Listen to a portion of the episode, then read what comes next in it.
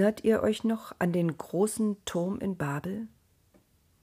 Er steht nicht mehr, aber wir können ihn uns vorstellen. In der Zeit, in der unsere nächste Geschichte spielt, da gab es ihn noch. Das, was von ihm fertig geworden war, stand. Unten ist er sehr breit. Wollen wir hinaufsteigen? Keine Angst, er reicht ja nicht bis in den Himmel. Da, an der Seite ist eine Treppe. Sie führt an der Außenseite hoch, also los. Oh, jetzt wird uns schwindlig aber gleich erreichen wir eine Plattform.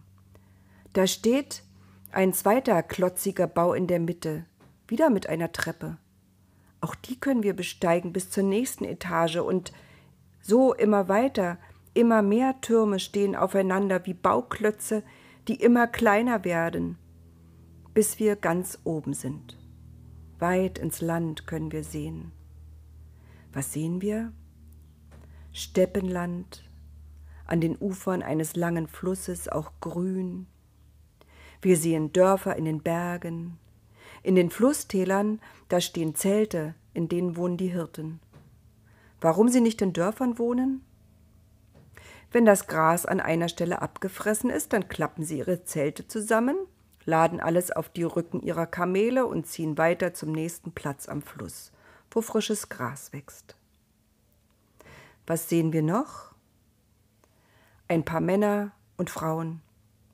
Sie treiben Herden mit Schafen und Ziegen vor sich her. Die Kamele tragen die langen Zeltstangen und die Planen aus dunklem Stoff. Sie ziehen vorbei an unserem Turm. Sie wandern und wandern immer weiter nach Norden. Sie kommen aus der Nähe der Stadt Ur, einer uralten Stadt, wie der Name schon sagt, aber sie halten kaum Rast. Sie bleiben nicht dort, wo grünes Gras wächst. An jedem Morgen packen sie die Zelte zusammen und wandern weiter, immer weiter am Fluss. Kaum können wir sie noch erkennen, winzig sehen sie aus. Fast sind sie nur noch als Punkte zu erkennen. Endlich halten sie an. Sie schlagen ihr Zeltlager auf. Hier wollen sie bleiben. Nun steigen wir hinunter vom hohen Turm. Wir wollen zu ihnen, aber Vorsicht! Runter ist schwerer als hochzusteigen. Da wird uns wieder schwindlig. Und dann wandern wir auch am Fluss entlang. Die Erde federt weich unter unseren Schritten.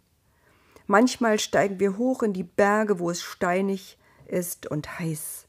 Kein Gras wächst hier mehr, nur ein paar Kräuter. Riesige Felsbrocken liegen an den Berghängen. Wir werden müde und stolpern. Es ist ein langer Weg, aber wir haben ja Zeit. Die Geschichte ist lang. Ehe sie richtig beginnt, werden wir da sein.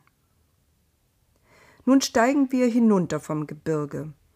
Als wir um die letzte Felsnase biegen, sehen wir vor uns eine weite, fruchtbare Ebene.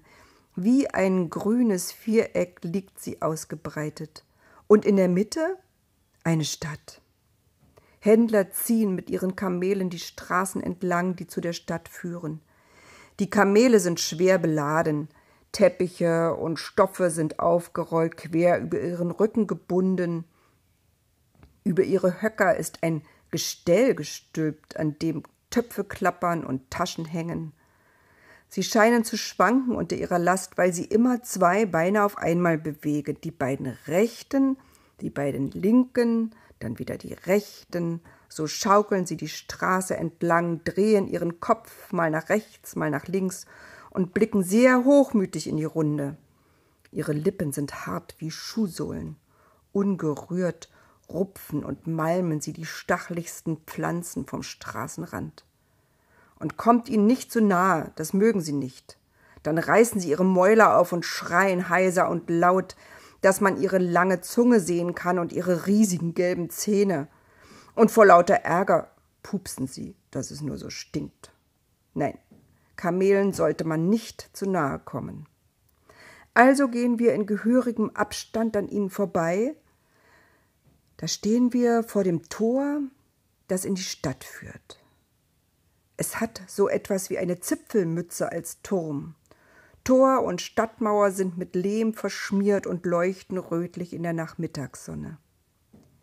Als wir in der Stadt stehen, sehen wir, hier sind die Häuser nicht viereckig mit geraden Wänden, sondern Mütze an Mütze reiht sich hier aneinander. Lauter kleine runde Häuschen. Für jede Familie eins. Es gibt einen großen freien Platz. Die Kamele stehen am Rand angebunden in kleinen Gruppen, sie malmen mit ihren harten Lippen, von Zeit zu Zeit erhebt eines seine heisere Stimme. In der Mitte des Platzes haben die Händler ihre Waren ausgebreitet. Hier können wir sehen, was die Händler aus den Taschen der Kamele geholt haben. Goldene und silberne Armreifen, Ohrringe aus Münzen, die durch kleine Kettenglieder miteinander verbunden sind. Bei jeder Bewegung klirren sie leise. Eine Frau und ein Mann gehen an den Ständen der Händler entlang. Die Frau nimmt ein paar Ohrringe in die Hand und betrachtet sie. Gefallen sie dir, Sarah? fragt der Mann. Ich würde sie dir gern schenken. Aber Sarah seufzt nur, legt die Ohrringe wieder an ihren Platz, schüttelt den Kopf und geht weiter so gehen sie von Stand zu Stand. Kein Teppich, kein Krug, kein Schmuck, auch kein Gewürz interessiert die Frau. Wir sehen nur ihre Augen. Der Rest des Gesichtes ist tief verschleiert. Die Augen blicken traurig. Sarah wirkt müde. Schließlich verlassen sie die Stadt. Wir folgen den beiden. Mit ihnen gelangen wir zu dem Zeltlager, nach dem wir auf der Suche waren. Jetzt endlich geht die Geschichte weiter. Schafe und Ziegen weideten einträchtig auf weiten Wiesen. Hirten standen in Gruppen und beobachteten still. Als es dunkel wurde, setzten sich alle um ein Feuer. Sarah saß etwas abseits, ihr Mann ließ sich neben ihr nieder. Was ist? fragte er leise. Das weißt du doch, Abraham, erwiderte sie. Wie kannst du nur denken, dass ein paar neue Ohrringe mich trösten könnten? Abraham schwieg. Nach einer Weile fuhr die Frau fort. Seit so vielen Jahren sind wir verheiratet. Und immer noch haben wir kein Kind. Es ist sinnlos, ohne Kinder zu leben. Abraham schwieg immer noch. Wir haben große Herden, wir haben Knechte und Mägde, aber was soll werden, wenn wir alt sind? Dann wird das alles hier der Sohn von einer Magd erben. Abraham legte seinen Arm um ihre Schultern, aber sie lehnte sich nicht an, saß weiter mit durchgedrücktem Rücken da. Er hatte keine Worte mehr, um sie zu trösten. Er wusste, dass er sie von ihrem Kummer nicht ablenken konnte. Nach einer Weile stand Abraham auf, ging durch die Dunkelheit, hörte die rauen Rufe der Kamele, blickte zum Feuer, an dem die anderen saßen und lachten. Da hörte er eine Stimme, aber sie kam nicht vom Feuer. Sie war ganz nah. Geh fort aus deinem Land, von deiner Familie in das Land, das ich dir zeigen werde. Ich werde dich zu einem großen Volk machen, dich segnen und dich berühmt machen. Ein Segen sollst du sein, Abraham. Fortgehen? Neu anfangen? Vielleicht wäre das eine gute Idee. Das musste er Sarah erzählen. Schon am nächsten Tag zogen die beiden los mit einigen Schafen und Ziegen, mit Knechten und Mägden. Sie wanderten weiter an Flüssen entlang, wieder kamen sie durch fruchtbare Täler, wieder erstiegen sie steile Gebirge, bis sie schließlich in ein Land kamen, das ihnen gut zum Leben schien. Hier wollten sie bleiben. Hier sollte alles gut werden. Aber immer noch bekam Sarah kein Kind. Wieder versank sie in Schwermut. Wieder konnte Abraham sie nicht trösten. Er lief mit den Schafen die Abhänge hinauf und herunter, er arbeitete, um die Sorgen zu vergessen, Aber Sarah schwieg immer öfter. Eines Tages weidete Abraham die Herde weit weg von den Zelten. So spät wie möglich wollte er nach Hause kommen, dann konnte er sagen Ich bin müde, lass uns schlafen. Dann gäbe es mal keine Gespräche und keine Tränen. Er stand und schaute in die Weite. Hatte ihm das neue Land Glück gebracht? Nein, nur neue Sorgen, nur den alten Kummer. Der Wind wirbelte den Sand auf. Abraham wischte sich die Augen und ärgerte sich. Blöder Staub. Da hörte er zum zweiten Mal die Stimme. Ich schenke dir Kinder und Enkel und Urenkel und immer so weiter. Sie werden zahlreich wie der Staub auf der Erde. Nur wer den Staub auf der Erde zählen kann, wird auch deine Nachkommen zählen können. War das nicht dieselbe Stimme, die ihn auch bewogen hatte, hierher zu kommen? Lügenstimme, dachte Abraham, presste die Zähne zusammen und murmelte nur Dir traue ich nicht mehr, schweig endlich und er erzählte Sarah nicht wieder davon. Aber schlafen konnte er auch nicht. Als er vor das Zelt trat, hörte er zum dritten Mal die Stimme. Sieh zum Himmel hinauf und zähl die Sterne, wenn du sie zählen kannst. So zahlreich werden deine Nachkommen sein. Abraham schaute zum Himmel. Nein, die Sterne kann kein Mensch zählen, nicht einmal die Babylonier auf ihren hohen Türmen. So viele Kinder und Enkel und Urenkel? Lügner!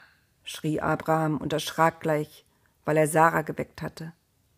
Was ist los, Abraham? rief sie, und wo bist du? Abraham ging zurück ins Zelt. Ich dachte, ich hätte etwas gehört, sagte er, um sie zu beruhigen. Aber es ist nichts. Schlaf wieder.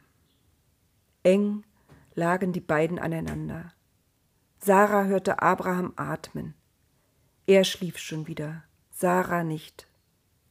Wieder war die Sehnsucht da nach einem Kind. Sie raubte ihr den Schlaf. Ihr fiel ein, wie schlimm es war, als Hagar, ihre Magd, schwanger war. Anstatt sich mit ihr zu freuen, hätte Sarah sie am liebsten weggeschickt. Hagar war glücklich über ihren Sohn Ismael, das machte Sarah wütend. Das war Jahre her. Aber in dieser Nacht holte Sarah all diese Bilder und Erinnerungen wieder hoch. Es gab noch mehr Kinder der Hirten und Mägde, aber Ismael, der störte Sarah. Er war derjenige, den Abraham zum Erben bestimmt hatte, wenn sie kein Kind bekommen würde. Er war ihr ein Dorn im Auge und ein Stachel in der Seele. Am anderen Tag blieb Abraham zu Hause an den Zelten. Heute hatte er die Hirten in die Berge geschickt zum Weiden, er wollte hier bleiben bei Sarah. Als die Sonne ganz oben am Himmel stand, wurde die Hitze unerträglich. Abraham setzte sich in den Schatten eines großen Baumes. Sarah hatte im Zelt zu tun. Er schaute über die Ebene. Die Mittagssonne verwandelte alle Farben zu einem hellen Grau. Selbst das Blau des Himmels hatte an Farbe verloren. Wenn er in die Ferne schaute, flirrte die Hitze so, dass die Luft zu tanzen schien.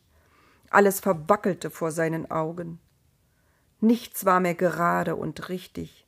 Nein, dachte Abraham, nichts ist mehr richtig. Alles verschwimmt mir vor Augen. Ich hatte mir mein Leben anders vorgestellt. Und die Stimme, die verspricht mir immer Sachen, die nicht eintreffen werden.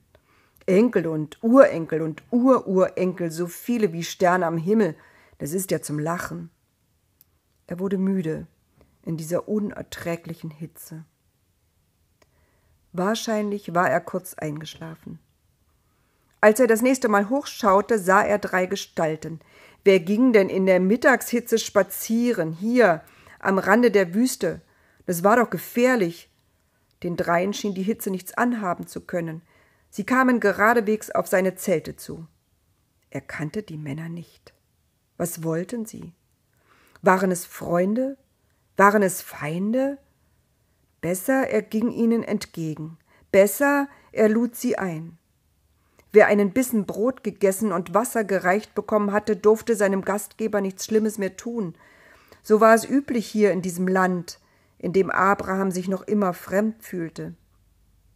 Er sprang auf von seinem schattigen Platz, er lief den drei Gestalten entgegen, er warf sich vor ihnen auf den heißen, staubigen Boden. Tut mir und meiner Frau nichts. Man wird euch Wasser holen, dann könnt ihr euch die Füße waschen und ihr könnt euch unter dem Baum ausruhen. Tut mir und meiner Frau nichts. Ich will ein Bissen Brot holen, das wird euch stärken, danach könnt ihr weiterziehen, stimmt's? Ihr wolltet doch etwas essen und trinken.